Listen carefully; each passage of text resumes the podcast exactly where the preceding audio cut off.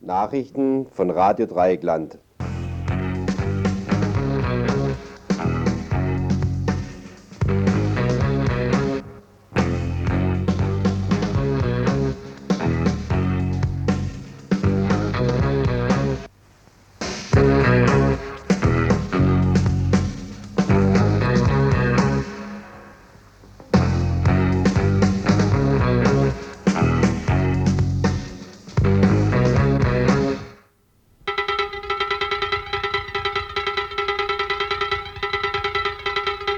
Hört das Tagesinfo vom 9. November 1988.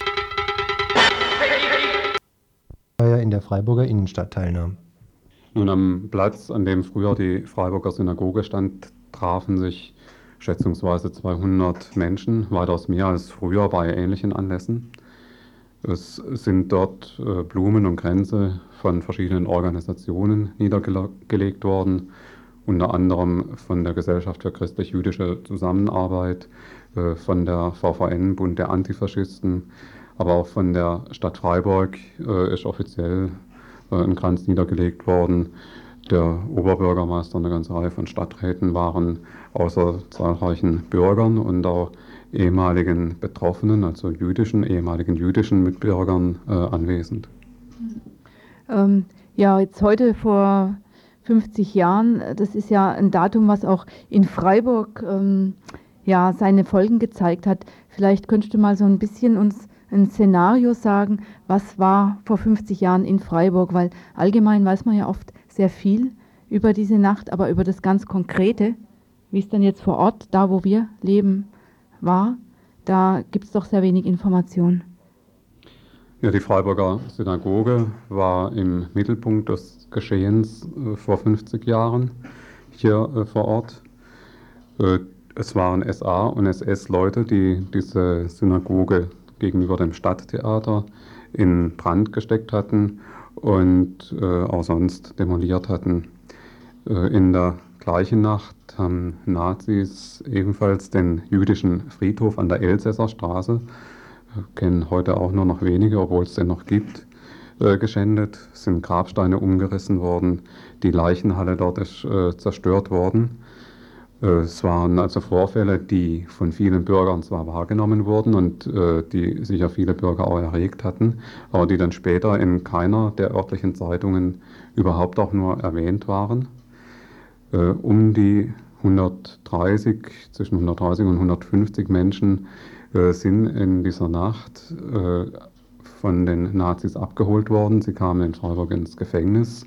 Der Freiburger Gefängnisdirektor, dem waren 10 bis 20 äh, zusätzlich Gefangene äh, angekündigt. Der musste dann kurzfristig äh, diese große Zahl Menschen da äh, in seinen äh, seine Keller und, und, Gefängnisse da aufnehmen. Von dort aus sind die Leute dann sehr schnell und sehr bald äh, ins KZ Dachau weiter transportiert worden.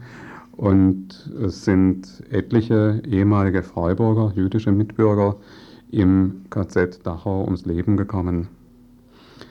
Äh, die jüdischen Geschäfte und Wohnungen wurden teilweise ebenfalls äh, von Nazis zerstört und sind natürlich auch viele Scherben zu Bruch gegangen, daher der Name äh, dieser Reichskristallnacht. Aber das ist ein sehr verniedlichender und verharmlosender Begriff für das, was damals eigentlich äh, geschehen ist. Und äh, um dem Ganzen noch eine Krone aufzusetzen, haben die Nazis dann später von der Freiburger jüdischen Gemeinde Geld verlangt äh, für die Abbrucharbeiten an der jüdischen ehemaligen Synagoge, also die Ruine, äh, die dadurch entstanden ist, dass die Nazis die zerstört haben, die Synagoge, äh, musste dann noch auf Kosten der jüdischen Gemeinde abgetragen werden. Jetzt findet heute Abend eine Veranstaltung statt, ähm, zu der auch die Stadt einlädt. Vielleicht kannst du zu der Veranstaltung und auch also zu der Stoßrichtung dieser Veranstaltung uns noch ein bisschen was sagen. Nun, wir sind äh, sehr froh darüber, dass diese Veranstaltung zustande gekommen ist. Es gab schon vor Monaten äh, Bemühungen der VVN, Bund der Antifaschisten und anderer Organisationen, eine äh, gemeinsame äh, Veranstaltung äh, zu diesem historisch wichtigen Ereignis zustande zu bringen, unter Einschluss eben der Stadt Freiburg. Es hat sich ein Aufruferkreis gebildet äh, in Freiburg, der nun zusammen mit der Stadt für heute Abend eingeladen hat. Dort soll eben nicht nur erinnert werden an äh, diese Geschichte, sondern, und das ist uns äh, ganz wichtig, es sollen auch Schlussfolgerungen für heute äh, gezogen werden. Es geht ja darum, dass es äh, heute immer noch Kräfte gibt, die die Geschehnisse von damals leugnen oder zumindest verharmlosen wollen. Und es gibt äh, natürlich Erscheinungen, die in eine ganz gefährliche Richtung zurückdeuten. Ich will nur Stichworte wie Ausländerfeindlichkeit nennen oder das Bemühen von neofaschistischen Gruppierungen wieder in die Parlamente Einzug zu halten, was 50 Jahre nach diesem Ereignis eigentlich ein Skandal wäre. Entschuldigen möchte ich mich für den ausgesprochen unpassend ausgewählten Trennungsspot, den wir jetzt hier vor dem Beitrag eben laufen hatten. Das sollte in keiner Weise an das hässliche Nazi-Wort von der Reichskristallnacht erinnern. Das war uns einfach vor dem Ablauf der Sendung so nicht klar.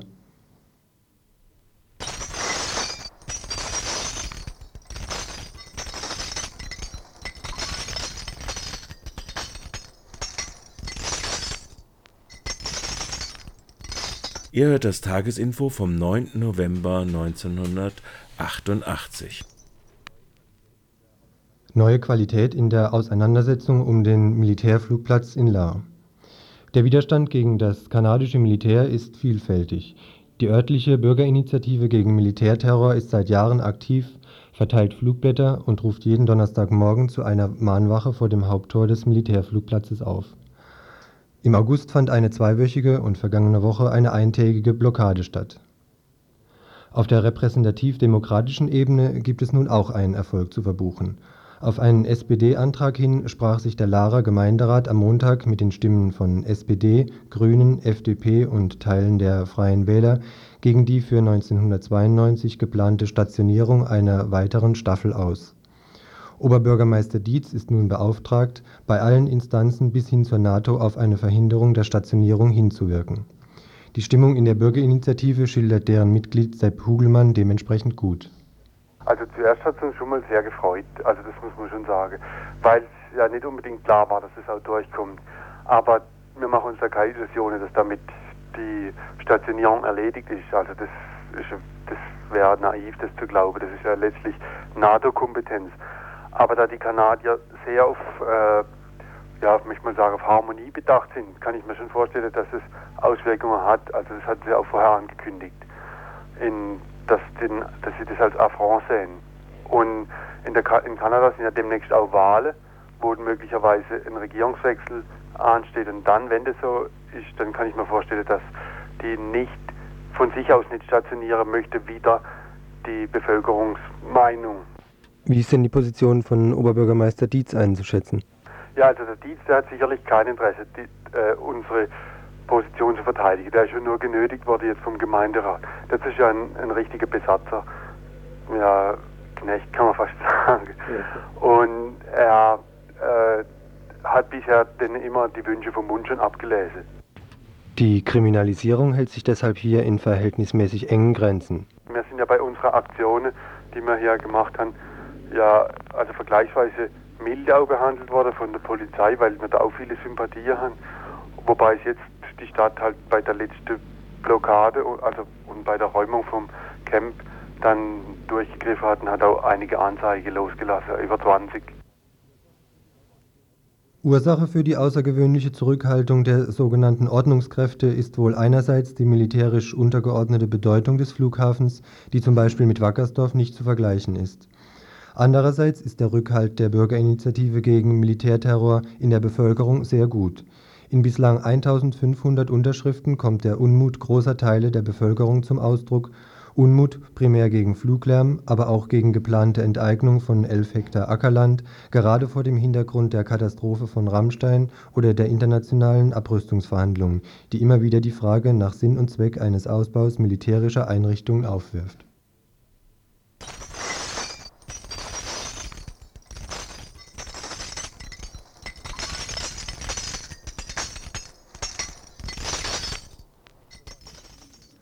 Auch für Bayern nicht normal. Gestern überfiel während der Mittagszeit eine Polizeihundertschaft die Münchner Szenekneipe Normal. Der Hintergrund: ein zurzeit stattfindendes Verfahren nach § 129a in München. Wir sprachen mit einem der Verteidiger. Großkampftag der bayerischen Justiz und Münchner Polizei. Paragraph 129a Unterstützung einer terroristischen Vereinigung lautet die vermeintliche Zauberformel der Staatsgewalt, um kritische Stimmen zu unterdrücken. Der 129a muss herhalten, zum Beispiel im Fall der Verfolgung der Gentechnologie-Kritikerinnen Ulla Penselin und Ingrid Strobel. Ingrid Strobel sitzt immer noch seit über acht Monaten bisher in Untersuchungshaft und neuerlich wird dieser 129a benutzt, in nicht gekanntem Umfang bei dem gegenwärtig am obersten bayerischen Landesgericht stattfindenden Prozess gegen Janin und Wolfgang. Die gegenwärtige Verfolgung der beiden steht in Zusammenhang mit einer Veranstaltung im Jahr 1986 in München zum Thema Haftbedingungen der politischen Gefangenen in der Bundesrepublik. Zu den Hintergründen in diesem Verfahren sprachen wir heute mit einem der beiden Verteidiger, Michael Moos, der den Freiburger Hörern und Hörerinnen als hiesiger Anwalt ja sicherlich bekannt ist und der sich im Moment in München befindet. Im Prozess stand ja ein Veranstaltungsverbot von der Stadt München, ähm, also SPD, OB bekanntlich. Äh, die haben sozusagen Hand in Hand mit äh, der Generalbundesanwaltschaft und dem Bayerischen Landeskriminalamt äh, von vornherein die Sache ähm, angepackt, also haben die Veranstaltung verboten, die Leute waren kaum im äh, Veranstaltungsraum drin. Da schien die Polizei und hat gesagt, das Ding ist aufgelöst, das ist verboten. Und als zweites, der Generalbundesanwalt hat eine Kontrollstelle draußen eingerichtet und jetzt werden erstmal alle genau erfasst. Und da, daran hat sich dann das angeschlossen, was jetzt zu dem Prozess geführt hat, nämlich gegen die angebliche Veranstalterin, die den Saal angemietet haben soll, und gegen einen Typ hier aus München, der ein Transparent aufgehängt haben soll. Man muss sich mal überlegen, der ganze Vorwurf besteht darin, er hat ein Transparent angeblich aufgehängt, auf dem Zusammenlegung der Gefangenen und Freiheit für Günter Sonnenberg gefordert war. Mhm. Und die beiden sind jetzt dran wegen Unterstützung der RAF. Mhm. Und die bayerische Polizeiführung äh, scheint ja in der Richtung weitermachen zu wollen. Also es war zu lesen, dass gestern ein Überfall auf eine Szenekleibe stattgefunden hat. Genau, in der die Öffentlichkeit und die, die nicht mehr reinkamen, praktisch ein Mittagessen einnehmen wollten. Also die Prozessöffentlichkeit. Die Prozessöffentlichkeit und äh, genauso viele, die halt äh, keinen Platz mehr gefunden hatten, weil unser Antrag abgelehnt worden war, in einen ausreichend großen äh, Saal umzuziehen. Die sind gemeinsam um elf äh, etwa zu der Kneipe gezogen, in der äh, Mittagessen angeboten wurde für die Dauer des Prozesses, billig und gut. Und ich selber habe das gehört, wollte hingehen und war ein bisschen später dran und wie, wie ich da in die Straße komme, wo, wo diese Kneipe ist, war schon alles grün. Die Straße wurde abgeriegelt. Äh, die Polizei hat das Lokal äh, praktisch gesperrt und hat dann die Leute aufgefordert, einzeln rauszukommen. Und die, die eben nicht freiwillig gingen, wurden gewaltsam rausgebracht. Es gab dann sechs, ich glaube, sechs Festnahmen von Leuten, die angeblich Widerstand dabei geleistet haben oder angeblich Beleidigungen ausgestoßen haben. Es war eine gespenstische Szene in einer normalen Straße, äh, mittags um zwölf, total mit Seilen abgeriegelt, vorne und hinten, alles voll mit grünen Wagen und sozusagen als Tatvorwurf, äh, äh, die hätten sich an einem verrufenen Ort aufgehalten. Und für mich als Verteidiger im Verfahren ist ganz klar, dass es sich gegen die Öffentlichkeit gerichtet hat, die da halt aktiv äh, an dem Prozess äh, sich beteiligen will. Mhm die Öffentlichkeit auszuschließen. Das ist zwar erklärtes Ziel der Polizei und sie sind auch schon auf Taktiken, wie das weiter gelingen soll, aber es wird nicht ganz so einfach sein. So ist zum Beispiel in München am Montagabend eine große Veranstaltung geplant zu den gegenwärtigen Prozessen und ihren Hintergründen und dazu ruft ein sehr breites Bündnis gesellschaftlicher und politischer Gruppen, zum Beispiel auch unter Einfluss der Grünen in München, dazu auf. Wie es weitergehen wird mit dem Verfahren selber, Dazu jetzt noch einmal Michael Moos. Geht weiter, Beweisaufnahme, zahlreiche Zeugen sollen vernommen werden. Wie lange schätzt du denn, dass das Verfahren sich noch hinziehen du, wird? das ist jetzt äh, vom Gericht äh, sind die Termine erstmal bestimmt, äh, praktisch den ganzen November durch, also die Woche, möglicherweise einschließlich Freitag, nächste Woche mindestens vier Tage, drei Tage, vielleicht auch vier und dann die Woche drauf ist auch schon Termine bestimmt. Also für diesen einen Prozess? Für den einen Prozess, wo, wie gesagt, der eigentliche Tatvorwurf, ich habe es ja vorhin schon gesagt, das wird aufge, durchbauscht durch eine Vielzahl von Polizeizeugen, die dann im Einzelnen berichten, wer ein Flugblatt gesehen hat, was in irgendeiner Kneipe für die Veranstaltung ausgelegt worden ist, als ob das schon äh, sozusagen die erste Stufe des Verbrechens wäre, wer irgendwo ein Plakat gesichtet hat in München für die Veranstaltung, wer zuerst in die Versammlung reinging und dabei was gesehen hat und so. Also ein Wahnsinnsaufwand, äh, der da betrieben wird, um, um die beiden da letztlich eben nach 129a verurteilen zu können. Hm. In unserer nächsten Infosendung werden wir die Berichterstattung über das Verfahren in München weiter fortsetzen. Ursprünglich hatten wir beabsichtigt, in dieser Infosendung auch Näheres zu melden über die zunächst hinausgeschobene Abschiebung von Frank Hoffmann durch die niederländischen Behörden. Bekanntlich sitzt Frank in Amsterdam im Knast. Die Bundesregierung hat seine Auslieferung beantragt. Die Bundesanwaltschaft beschuldigt ihn gemeinsam mit Andreas Eichler im November vorigen Jahres wegen während der Auseinandersetzungen um den Bau der Startbahn West in Frankfurt zwei Polizisten erschossen zu haben.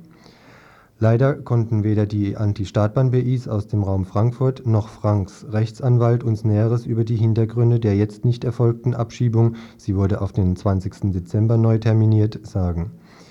Der niederländische Anwalt von Frank, Barker Schut, sei erkrankt und deshalb sei der Informationsfluss so spärlich. Für nächste Woche rechnet Franks Frankfurter Anwalt Stefan Bayer mit konkreten Informationen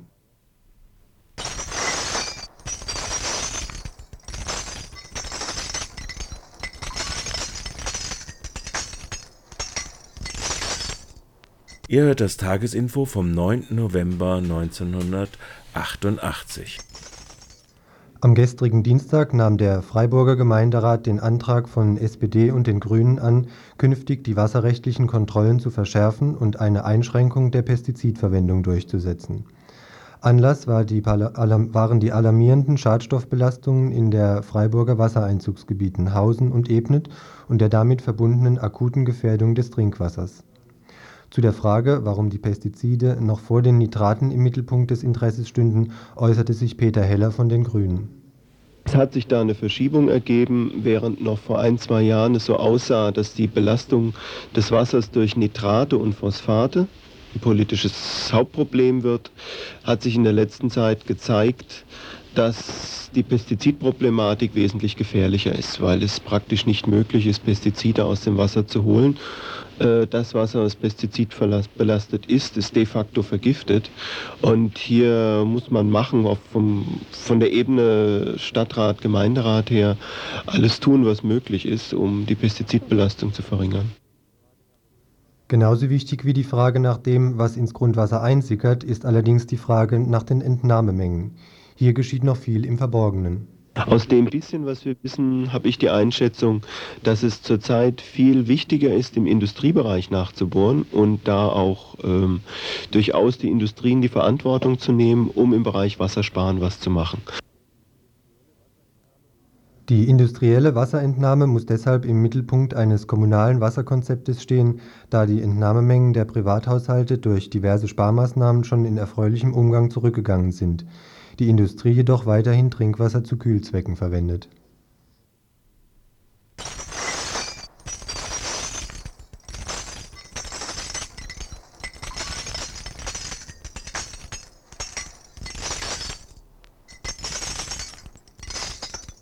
Ihr hört das Tagesinfo vom 9. November 1988.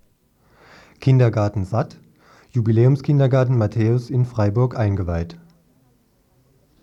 Heute Nachmittag in Freiburg-Betzenhausen.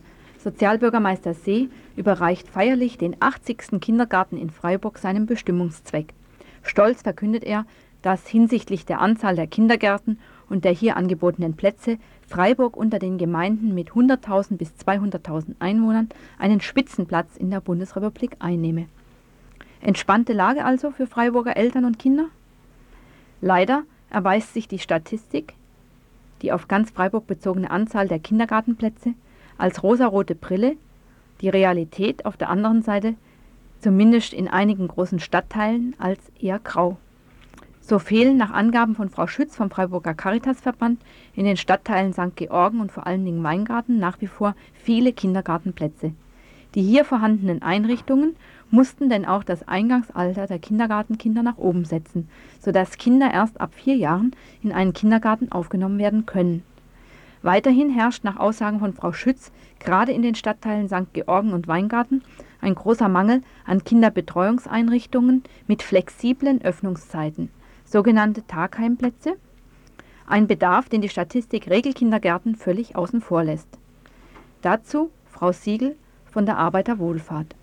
Und ich denke, in, den, äh, in der momentanen Situation, äh, in den Bereichen, wo sich die Kindergärten immer wieder neuen Aufgaben stellen müssen, aufgrund der gesellschaftlichen, familiären äh, Veränderungen, aufgrund der Berufstätigkeit äh, beider Eltern zur Existenzsicherung, aufgrund der vielen Scheidungskinder, die wir haben, aufgrund der hohen Anzahl der Kinder von Alleinerziehenden, äh, müssen die Einrichtungen darauf reagieren.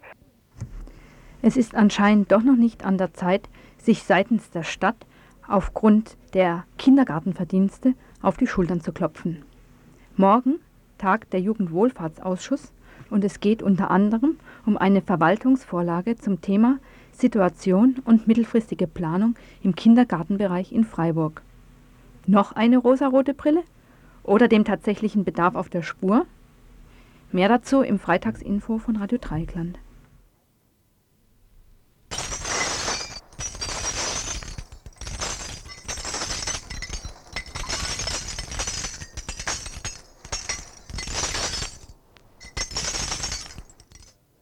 Hier bei mir im Studio sitzt jetzt der Heinz Wagner vom UASTA. Er war heute Morgen beim Studentenwerk in Freiburg zugegen, als der Geschäftsbericht 1987 vorgelegt wurde. Neben anderen Themen war wohl der Schwerpunkt heute die Wohnsituation. Da äh, hat Herr Müller-Klute, der Vorsitzende des Studentenwerkes, noch vor einigen Wochen verlauten lassen, dass kein akuter Handlungsbedarf für Neubauten von Studentenwohnheimen bestünde. Äh, wenn ich richtig weiß, hat er heute Morgen sich da schon ganz anders geäußert, wohl als Reaktion auf die Vorgänge in den letzten Wochen. Ähm, vielleicht kannst du da was Konkretes dazu sagen. Ja, also es ist so, dass der Studentenwerk in der Zwischenzeit auch eingesehen hat, dass man an Neubauen nicht vorbeikommt. Also dass es nichts hilft, die Misere so zu lösen versuchen, dass man irgendwelche Häuser anmietet oder dass man versucht, bestehende Gebäude umzubauen. Das nutzt alles nichts. Ich meine, das Studentenwerk hat in den letzten Jahren selber auch zur Wohnraumvernichtung beigetragen. Also ich denke da an Hildastraße oder so Teile, die sie dann eben geräumt haben, wo das Studentenwerk Zwischenmieter zumindest war. Und mittlerweile ist es so, dass sie ja vor dem Scherbenhaufen ihrer eigenen Wohnraumpolitik auch stehen und erkennen müssen, dass Neubauten gefordert sind. Da kommt es zum Teil dann zu ganz witzigen Sachen. Also wird jetzt zum Beispiel überlegt vom Studentenwerk, ob es nicht möglich sei, das äh, Parkhaus der PH in Littenweiler oben umzubauen. Das steht leer, das benutzt niemand zum Parken, weil es ein Betonklotz ist. Und da eben ja, maximal so 130 Zimmer nochmal zu schaffen für Studierende. Meines Erachtens ist es richtig, in diese Richtung zu denken und auch dafür zu, und dann auch zu fordern, dass hier Kohle bei, beikommt. Ist das die einzige Möglichkeit, in die gedacht wird? Oder äh, wenn ich richtig weiß, war ja auch mal im Gespräch in der Sundgau-Allee noch ein äh, weiteres äh, Hochhaus zu bauen, äh, um die Studentensiedlung dann noch weiter auszubauen. Ich glaube, dann käme man auf 1500 Studenten. Ist das richtig oder äh, rückt man da mittlerweile von ab? Nee, das ist ein weiterer Plan, der gerade im Gespräch ist. Und zwar wird da versucht, also da gibt es ein Grundstück dafür, da sind auch Pläne da, da bräuchte es bloß noch einen Geldgeber. Und da wird jetzt gerade versucht, irgendwie mit dem Land auch nochmal zu verhandeln oder mit der Landesentwicklungsgesellschaft, dass die die Kohle über den Tisch schieben. Äh, wenn man das relativ schnell und unbürokratisch handhaben wird, wäre es möglich, nach Aussagen von Müller-Klute, dass da bereits äh, zum Sommersemester 90, also in anderthalb Jahren, Leute einziehen könnten. Und das wären dann auch nochmal circa 300 Wohnraumplätze, die dann zur Verfügung stünden. Das Problem bei der Siedlung ist halt, dass sie eine völlig beschissene Infrastruktur hat und dass es dann irgendwie durch die, durch, dadurch, dass nur Studis da wohnen in diesem Riesenklotz, dann ziemlich schnell auch sein kann, dass es so zum Ghetto quasi wird. Also in die Richtung zu denken ist wohl, schätze ich jetzt mal ein, richtig und wichtig, langfristig. Im Moment haben wir aber eine akute Notsituation. Gibt es da Überlegungen von Müller-Klute oder dem, ja, den offiziellen Stellen, wie der akuten Notsituation beigekommen werden kann? Also da denken alle irgendwie an die Anmietung von Wohnraum, also sei es über Pensionen, die man anmietet, oder Häuser, die man anmietet, auch kurzfristig irgendwelche Hotels, die man anmieten kann, bis in entsprechendem Umfang Wohnraum geschaffen worden ist. Da ist es allerdings so, dass äh, das Studentenwerk die Position vertritt, äh, sie selber haben da Schwierigkeiten. Also, weil sie eben Muffe davor haben, dass die Leute nach einem halben Jahr nicht wieder rausgehen, ja. Dass die Häuser besetzt werden oder dass sich die Leute einfach mal weigern auszuziehen. Sie, also, Hilda-Straße ist irgendwie das beste Beispiel, haben sie einfach Muffe davor, sowas zu machen. Und die Position der Stadt ist, äh, laut Stadtkämmerer Bernauer, wir haben nichts, wir finden nichts, tut uns leid. Ja. Und wir haben auch noch zahlreiche andere soziale Gruppen mit Wohnraum zu versorgen als Stadt.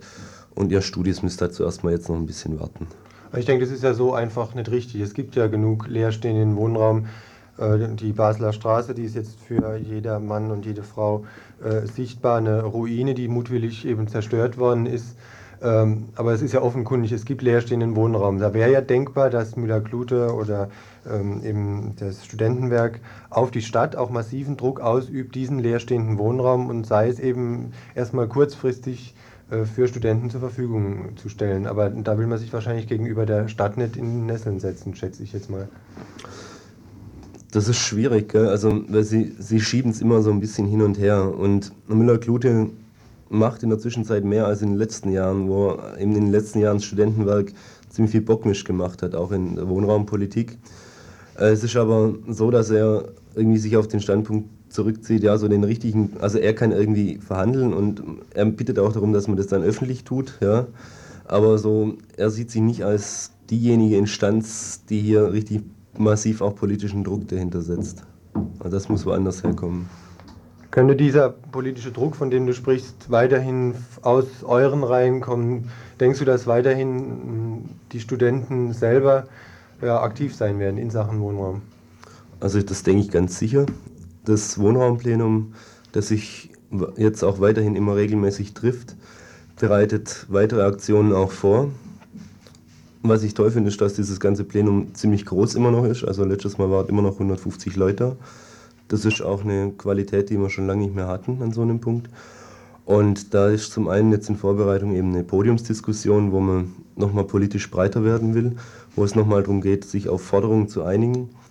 Und ansonsten ist am Samstag jetzt Demo in der Stadt, 11 Uhr, Kaufhaus Schneider, wo man nochmal deutlich machen will, wie es mit der Wohnraumpolitik aussieht, wo hier die Verantwortlichen auch sitzen. Und ja, ich denke, ansonsten sind Aktionen und Überlegungen in jegliche Richtung auch gestattet und das Plenum wird sich das auch nicht nehmen lassen. Ich meine, wir als UAS werden das natürlich unterstützen. Wir können bestimmte Sachen nicht ganz so offen sagen, aber machen schon. Vielleicht kannst du ja zum Schluss nochmal sagen, wann und wo sich das Plenum trifft. Das nächste Plenum trifft sich nächsten Dienstag um 18 Uhr wieder in der Uni und zwar im Kollegiengebäude 1 in der Aula, das ist im ersten Stock. Ihr hört das Tagesinfo vom 9. November 1988.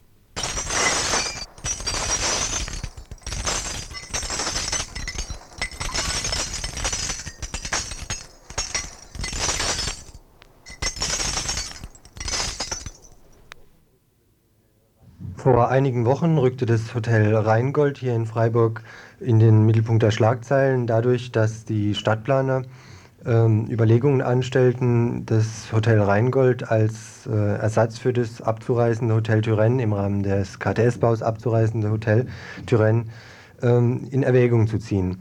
Konkurs hatte das Rheingold schon, Rheingold schon 1985 anmelden müssen. Vor sechs Wochen nun wurde der Zwangsversteigerungstermin äh, festgesetzt und heute nun kam das Hotel Rheingold unter den Hammer. Neben mir sitzt äh, jetzt Dieter Stang. Er ist Betriebsrat beim Hotel Rheingold und war bei der Versteigerung heute Nachmittag äh, zugegen. Vielleicht kannst du mal kurz unseren Hörern erzählen, was sich da so abgespielt hat. Ja, also ursprünglich hatte das Hotel Rheingold 1985 circa 25 Millionen D-Mark gekostet. Es ist jetzt, nachdem die Zwangsversteigerung einberäumt worden, mit einer geschätzten Wert von 17 Millionen Mark in die Versteigerung gegangen.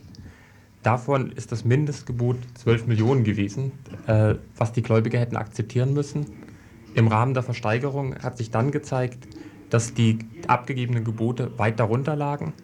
Es ist letzten Endes zum Preis von 8,74 Millionen Mark an eine Grundstücksverwertungsgesellschaft in Ludwigshafen verkauft worden.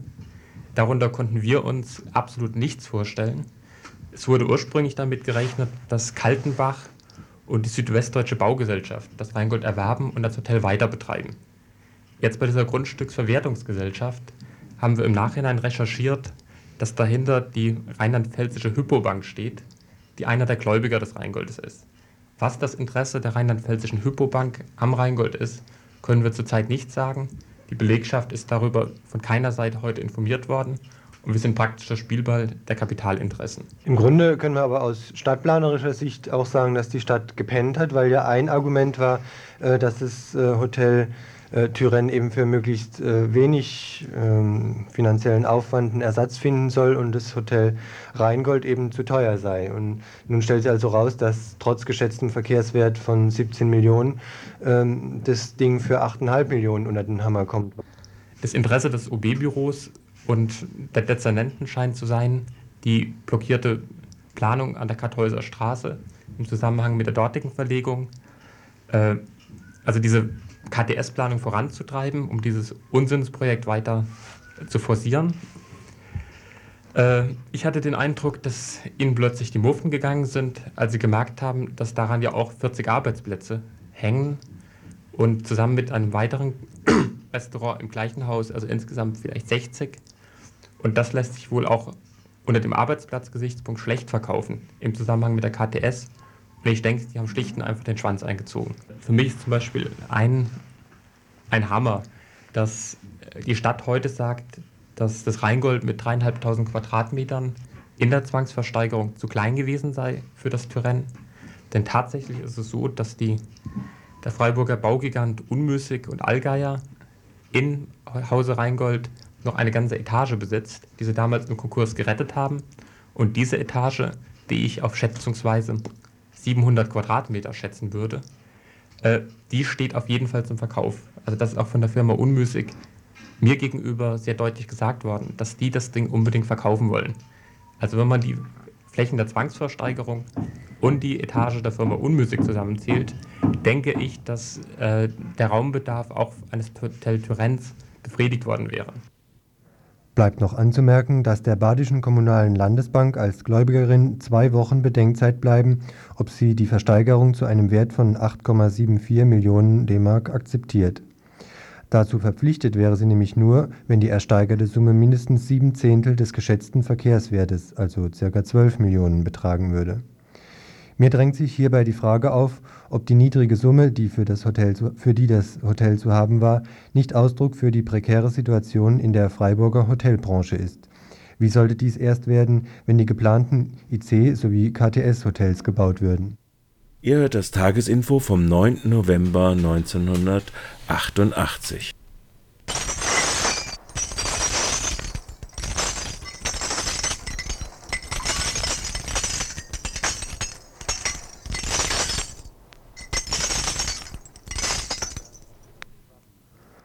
Ein guter Stern auf deutschen Waffen dürfte der angemessenere Werbeslogan für den größten Konzern in der Bundesrepublik sein. Nachdem sich der gefräßige Koloss in der Vergangenheit bereits verschiedene andere Konzerne einverleibt hat, will er nun auch noch die Waffenschmiede MBB unter seine Fittiche nehmen. Die Rede ist von Daimler-Benz. Ein Kommentar von Werner vom Friedensbüro in Freiburg. Bonner Krach um Fusion. Graf Lambsdorff wendet sich öffentlich gegen Bangemann. Daimler-MBB-Fusion in Frage gestellt. FDP billigt Fusion trotz großer Bedenken. Wie ein Konzern die Rolle tauscht, vom Autobauer zum Waffenschmied. Opposition warnt vor Moloch. So lauten die Schlagzeilen der vergangenen Tage. Was ist eigentlich passiert? Von 1984 bis 1985 hat sich Daimler-Benz als Mehrheitseigner in die Firmen AEG, MTU und Dornier eingekauft. Diese drei Firmen gehören zu den Top Ten der bundesdeutschen Rüstungsproduzenten. Daimler-Benz wurde durch diesen Großeinkauf zur zweitgrößten Rüstungsschmiede der Bundesrepublik und verachtfachte damit seinen Anteil an der inländischen Rüstungsnachfrage. Was hier geschah, ist nicht bundesdeutscher Einzelfall, sondern weltweiter Trend der großen Automobilkonzerne. Ein Grund dafür ist die allgemeine Erwartung, dass der Automobilmarkt in den nächsten Jahren eine Sättigungsgrenze erreichen wird, was härtere Konkurrenz und geringere Profite erwarten lässt. Im Bereich der Nutzfahrzeugproduktion ist das heute schon zu spüren. Folgerichtig suchen die Konzerne nach neuen, profitversprechenden Standbeinen. Hightech und Rüstungsproduktion.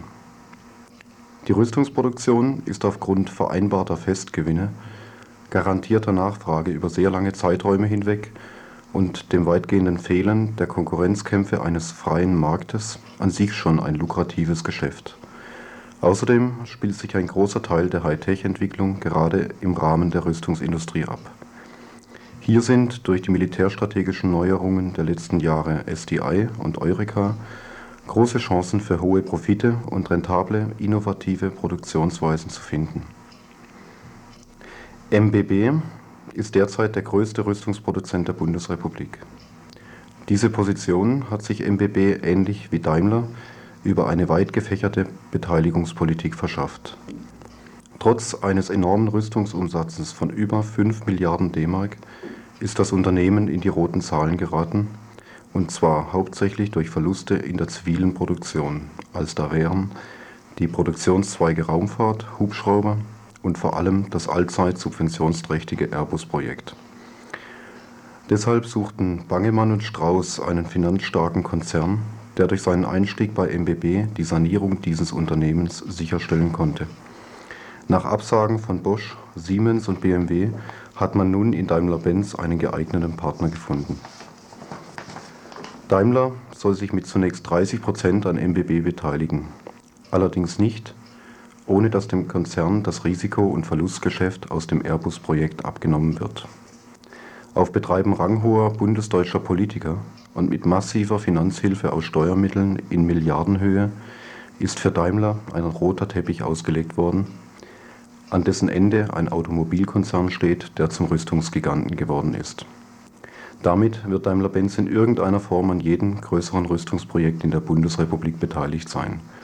Tornado, Alpha-Jet, Leopard 2, Milan, Roland, SDI, Eureka und der Jäger 90 sind nur einige Beispiele. Der ohnehin kaum vorhandene Markt im Bereich der hiesigen Rüstungsproduktion wird völlig verschwinden. Dies ist eine klare Monopolbildung. Das meint auch die Monopolkommission, was die Bonner Politiker jedoch nicht interessiert. Jetzt, jetzt schon ist klar, dass man sich über ein Urteil des Kartellamtes per Ministerentscheid hinwegsetzen wird. Der neue Konzernriese erhält bei militär- und sicherheitspolitischen Entscheidungen immer größeres Gewicht. Bevor überhaupt in den zuständigen politischen Gremien Entscheidungen getroffen werden, kann ein solcher Rüstungsriese in vielfältiger Weise bereits Vorgaben machen und Sachzwänge in die Welt setzen, denen die Politik dann nachlaufen darf. Die Drohung mit Arbeitsplatzabbau wird dann vollends zum Politik-Totschlagargument. Politiker dürfen beschließen, was der Konzern aus wirtschaftlichem Eigennutz heraus für notwendig hält. Rüstungskonversion, die ohne klaren politischen Gestaltungswillen nicht durchführbar ist, wird bei einer solchen Wirtschaftspolitik zur Utopie.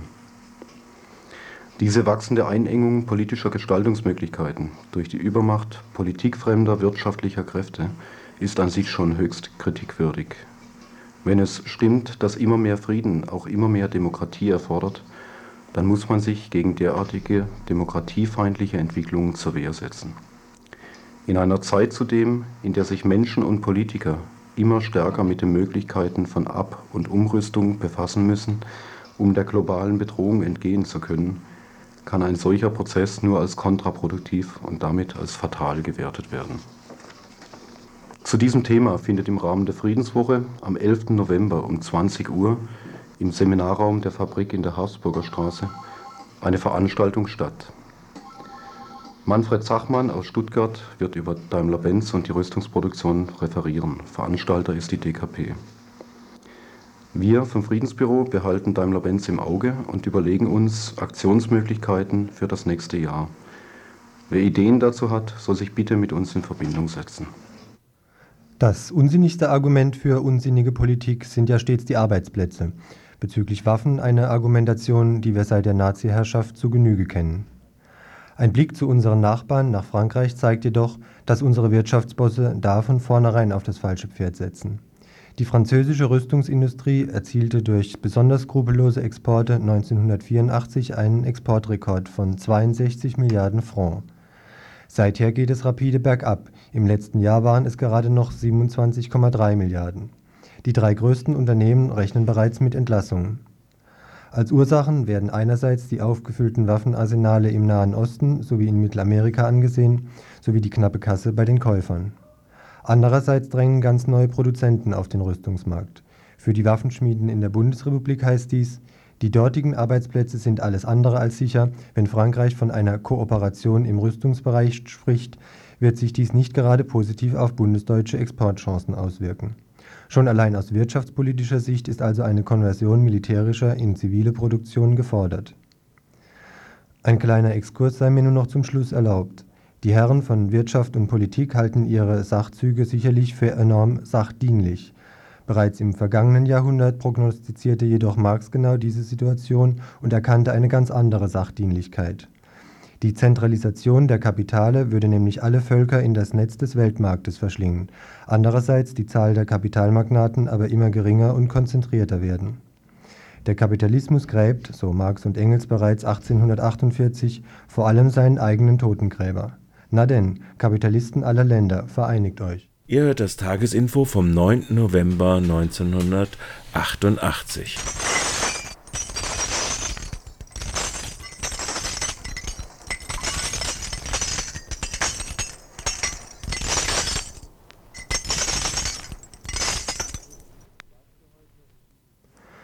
So, das war's für heute. In diesem Sinne, das waren die Nachrichten von Radio Dreieckland.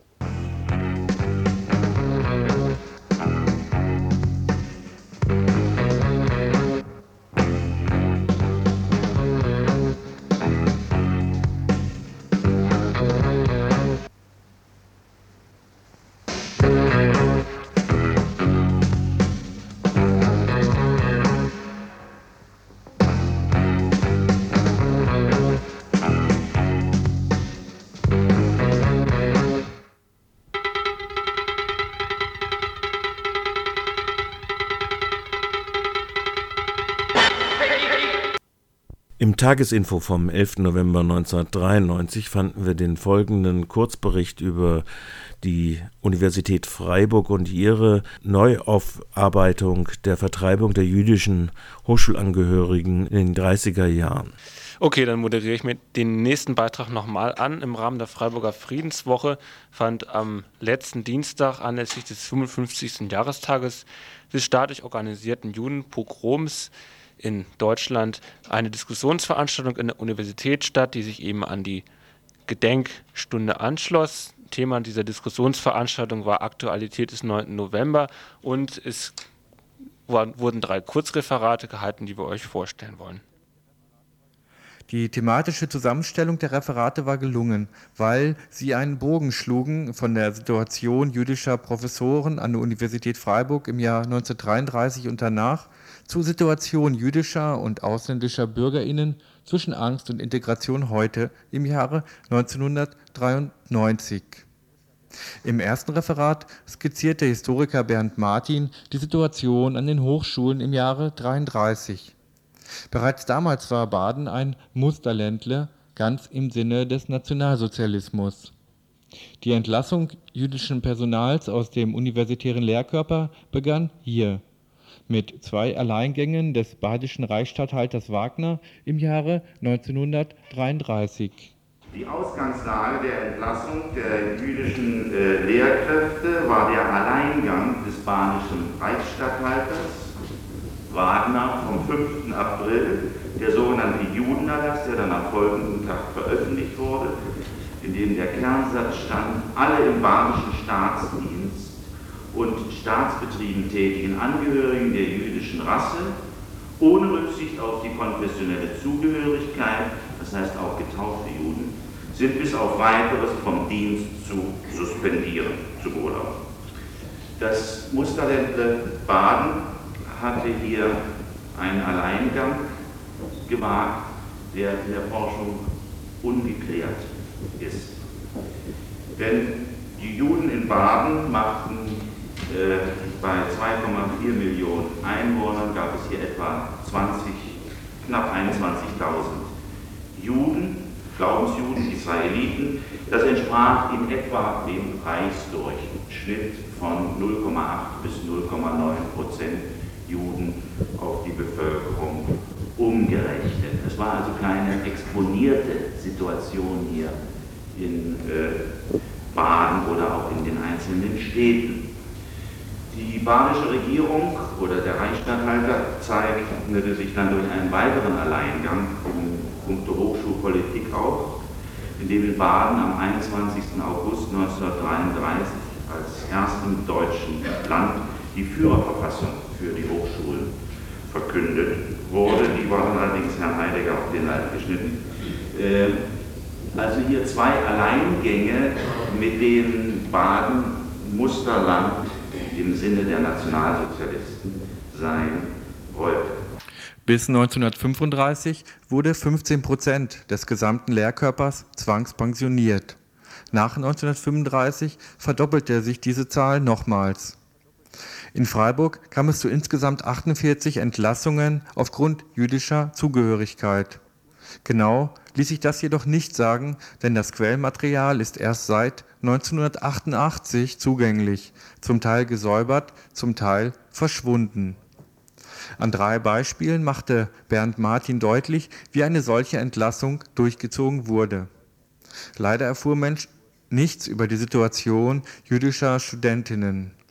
Auch für die Tatsache, dass die allermeisten der entlassenen jüdischen Gelehrten nach 1945 nicht in ihre Ämter zurückkehren konnten, während die Nazis ihre Lehrstühle behielten, fand Martin mannigfache Erklärungen, jedoch nicht die eines politisch motivierten Handelns im Zeitalter der Restauration und Kontinuität nationalistischer und antisemitischer Denkmuster.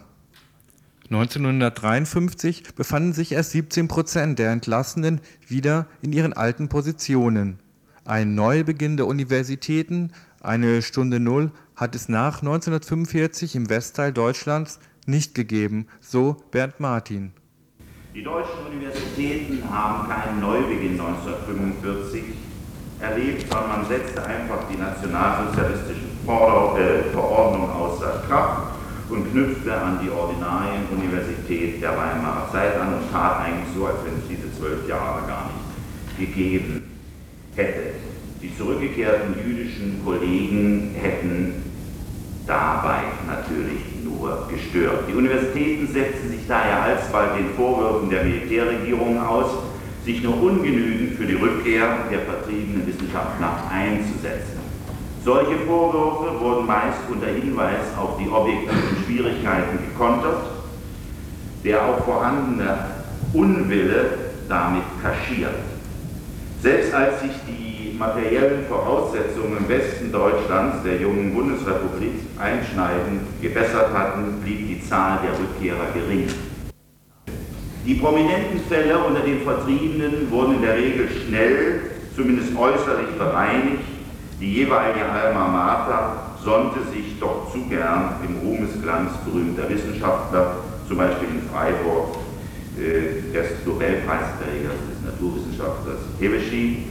Bei den normalen, den Alltagsfällen der vertriebenen Juden, äh, also besonders Assistentenebene und darunter, hat die Universität nicht anders wie die deutsche Gesellschaft versagt.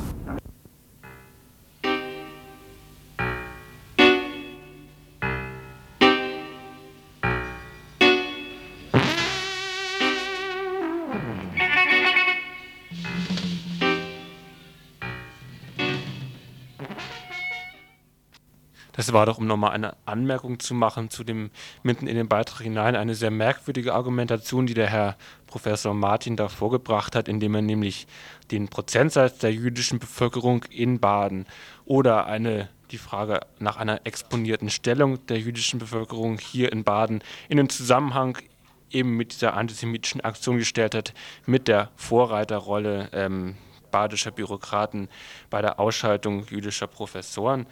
Äh, eigentlich sollte hier kein Zusammenhang bestehen und dass der Herr Martin hier einen konstruiert hat, rückt ihn doch irgendwie in die Nähe von einem sehr merkwürdigen Lokalpatriotismus. Als zweites sprach Klaus Teschemacher, zweiter Vorsitzender der jüdischen Gemeinde in Freiburg, über die jüdischen Neubürgerinnen aus der ehemaligen Sowjetunion bei uns. Nach Öffnung der russischen Grenze im Frühjahr 91 hatte die bis dato recht kleine jüdische Gemeinde 500 Neuzugänge zu verzeichnen, die meisten von ihnen mit akademischer Bildung. Dennoch sind für den größten Teil die Aussichten auf einen Arbeitsplatz recht gering. Wer über 45 Jahre alt ist, hat überhaupt keine Chance, so Klaus Teschemacher. Wer älter ist als 45 hat keine Chance, hier in Deutschland jemals in den Arbeitsprozess integriert zu werden. Und das haben natürlich auch ähm, die Arbeitsämter entsprechend registriert. Und das bedeutet, jemand, der hierher kommt und für den Produktionsprozess nicht mehr zu verwenden ist, hat kein Anrecht auf einen Sprachkurs. Das heißt, unsere ganzen alten Leute sitzen in den Übergangswohnheimen oder teilweise in äh, Wohnungen rum und können nicht einmal auf die Straße gehen, um einzukaufen, weil sie nicht in den Genuss dieses sechsmonatigen deutschen Grundkurses kommen. Wir haben früher versucht, solange wir noch einige Mittel zur Verfügung hatten, solche Kurse zu arrangieren. Das mussten wir in der Zwischenzeit allerdings auch einstellen. Besonders scharf kritisierte Klaus Teschemacher die 50%-Kürzung des städtischen Zuschusses für die Kulturarbeit der jüdischen Gemeinde sowie das geringe monatliche Budget von gerade mal 5800 D-Mark, welche im heuchlerischen Kontrast stehen zu den kurz zuvor geschwungenen Worten der Trauer über Ausgrenzung und Verfolgung von Jüdinnen im Dritten Reich. Wir haben ja heute hier den 9. November und da ich kein Politiker bin und ähm, nicht um die Ecke fahren muss, wenn ich irgendetwas sage oder wenn ich rede, sondern es mir leisten kann, auf Tacheles zu reden, und wir draußen die ganzen Reden gehört haben, dann äh, wird es mir doch etwas mulmig ums Herz. Ich sage das mal so ganz gelinde. Wir haben vorhin gehört, dass äh, die Zerstörung, die Verbrennung der Freiburger Synagoge 1938 hier mit feierlichem Gedenken begangen worden ist. Es war eine Gemeinde mit 1138 Mitgliedern, mit einer wunderschönen großen Synagoge, mit einer Bibliothek mit über 20.000 Bänden, mit Grundbesitz, mit äh, Geschäftsleuten, die bezahlt haben, es war keine, nicht die Kirchensteuer, sondern ihren Scheckel, ihren Zehnten ihres Einkommens, eine reiche und wohlhabende Gemeinde. Wenn wir heute zurückblicken und wir auf das Budget, was wir zurzeit zur Verfügung haben, 5800 Mark im Monat und davon 700 Menschen integrieren müssen, unterrichten müssen, Schüler, Kinder unterrichten müssen, Fahrkarten teilweise bezahlen müssen, viele andere Dinge machen müssen und dann auch noch Kürzungen im Sozialbereich äh, hier in, in Freiburg von der Stadt hinnehmen müssen. Das tun wir sehr gerne, denn die anderen sind auch alle mit 5% gekürzt worden und da wollen wir keine Ausnahme sein. Wenn dann aber uns die einzige Möglichkeit genommen wird, über die Kulturarbeit Nicht-Juden in die Synagoge zu bekommen, um dort eine effektive Kulturarbeit leisten zu können und die Menschen, die Nicht-Juden, diese Angst, diese Zurückhaltung vor den Juden und vor der Synagoge zu nehmen. Und ein Konzert und ein Kulturprogramm, das über zwei Jahre sehr gut gelaufen ist, nun plötzlich um 50 Prozent gekürzt wird, das heißt von 30.000 Mark städtischen Zuschuss auf 15.000 Mark, dann ist das für mich ziemlich gleichbedeutend damit, dass ich die Synagogen, dass wir die Synagoge eigentlich wieder zumachen müssten, denn mit 15.000 Mark, wenn Sie die Honorare der Künstler kennen, können Sie keinen Start machen. Da lohnt es sich nicht einmal mehr ein Programm aufzustellen, denn zu den Honoraren kommen natürlich noch Druckkosten, Plakatkosten Ausstellungskosten und vieles andere auch. Und ich meine, entschuldige Sie, wenn ich das so ganz offen sage, man kann Synagogen auch wieder zu dem machen, was sie früher gewesen sind. Tote Steine, Mausoleen, in denen niemand hineinkommt, außer Juden, indem man ihnen die Mittel dermaßen verkürzt, dass sie, die sie nicht Juden sind, eigentlich keine Chance mehr haben, reinzukommen. Und das finde ich eigentlich bedauerlich, dass an so einem Tag wie heute der Stadtrat darüber entscheidet oder entschieden hat, ob diese Kürzung im Kulturbereich für die jüdische Gemeinde durchgezogen wird oder nicht. Wenn das der Fall ist, dann sehe ich für jüdische Kultur schwarz und gestern war ein Herr im Büro, der sich fürchterlich aufgeregt hatte und einen bitterbösen Leserbrief schreiben wollte, der sprach von der Endlösung der jüdischen Kulturfrage in Freiburg. Das ist mir viel zu scharf, das ist mir viel zu viel und das möchte ich auch so nicht stehen lassen. Aber so sieht es halt im Augenblick aus. Vielen Dank.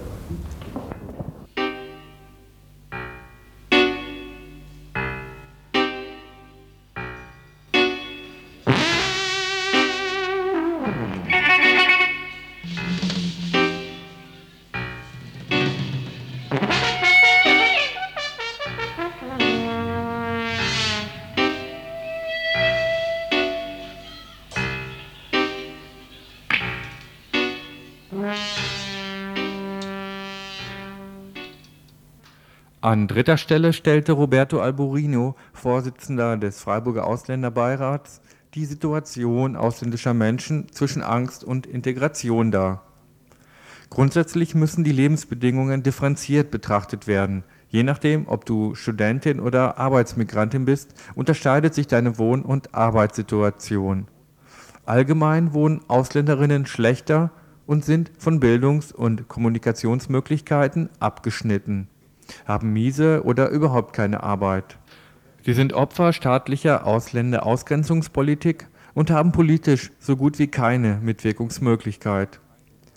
Die doppelte Staatsbürgerschaft und das kommunale Wahlrecht für AusländerInnen sind daher überfällig, so Roberto Alborino. Auch aus diesem Vortrag ein kurzer Ausschnitt, in dem es um die hohe Arbeitslosenquote unter AusländerInnen geht. Diese Situation ist aber nicht nur auf wirtschaftliche Krisen, auf die wirtschaftlichen Krisen einzulassen, sondern ist so ein wesentlicher Teil von der Politik zu verantworten. Ich denke eher an die verschiedenen Maßnahmen der Abschreckungspolitik, wie zum Beispiel die vor kurzem abgeschaffte Arbeitsverbot für Asylbewerber oder den Paragraph 19 Arbeitsforderungsgesetz, der heißt, dass zum ersten ein Deutscher und ein EU-Länder für eine Arbeitsstelle in Frage kommen und wenn die diese Arbeit nicht wollen, kommt ein anderer Ausländer. Wenn ich denke an die schulische und berufliche Bildung von Migranten, die Situation in der schulischen und beruflichen Bildung, interessanterweise zum Beispiel auch in Freiburg wie in ganz Baden-Württemberg wie in ganz Deutschland an erster Stelle die Sonderschule sind Italiener. Und auch die Frage der Erlernung der deutschen Sprache. Die Mehrzahl der Migranten ist auf Arbeitsplätze mit wenig qualifizierten Tätigkeit beschäftigt, die von Rationalisierungstendenzen am stärksten als qualifizierte Tätigkeit betroffen sind. In den letzten Jahren war keine wes äh, wesentliche Verbesserung der Lage von Migranten der zweiten und dritten Generation im Hinblick auf ihre Integration in den Arbeitsmarkt zu, äh, beobachten. Die anschließende Diskussion, bei der unter anderem die von Alborino aufgeführten Beispiele des Alltagsrassismus in Freiburg als Problem der Ausländerinnen dargestellt wurden, da diese zu sensibel reagierten, machte deutlich, dass Veranstaltungen wie diese mehr als notwendig sind.